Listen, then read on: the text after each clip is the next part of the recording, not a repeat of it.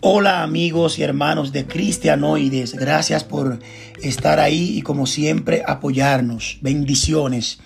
Hoy quiero compartir con todos ustedes la palabra del Señor en el libro de Mateo capítulo 5, verso 14 en adelante. Y por ser la palabra del Señor, la voy a leer en el nombre del Padre, del Hijo y del Espíritu Santo. Dice, vosotros sois la luz del mundo. Una ciudad asentada sobre un monte no se puede, no se puede esconder, ni se enciende una luz y se pone debajo de un almud, sino sobre el candelero y alumbra a todos los que están en casa.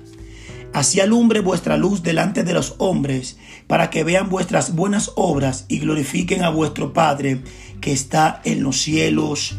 Amén, amén y amén. Aleluya, gloria a Dios.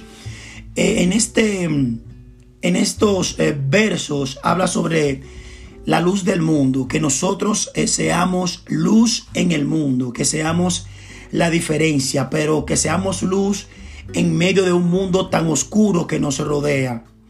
Y dice en el verso 14 que una luz no, se, no se enciende para esconderla, sino que se enciende para poner para ponerla sobre la mesa eh, para que todas las personas sean alumbradas. ¿Y qué quiere dejar, qué quiere dejar dicho Jesús en, este, en estos versos cuando habla de que seamos luz? Sabemos que vivimos en un mundo de oscuridad y que muchas veces estamos rodeados de cosas y de personas que propiamente practican cosas que no están bien ante los ojos del Señor. Y es ahí cuando nosotros como cristianos, como personas, como hombres y mujeres que amamos a Dios, tenemos que empezar a hacer luz, a hacer la diferencia. En el medio de la oscuridad tenemos que llevar la palabra.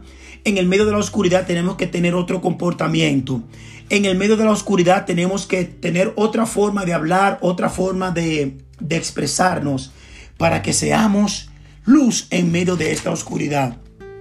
Y dice que esta luz tiene que alumbrar delante de los hombres para que los hombres puedan ver vuestras buenas obras y glorifiquen a vuestro Padre que esté en los cielos. O sea, tenemos que ser ejemplo. Tenemos que ser ejemplo delante de los demás para que vean que, que ser cristiano, que amar a Dios, es ser diferente, es hablar diferente, es ser cortés, es comportarnos diferente.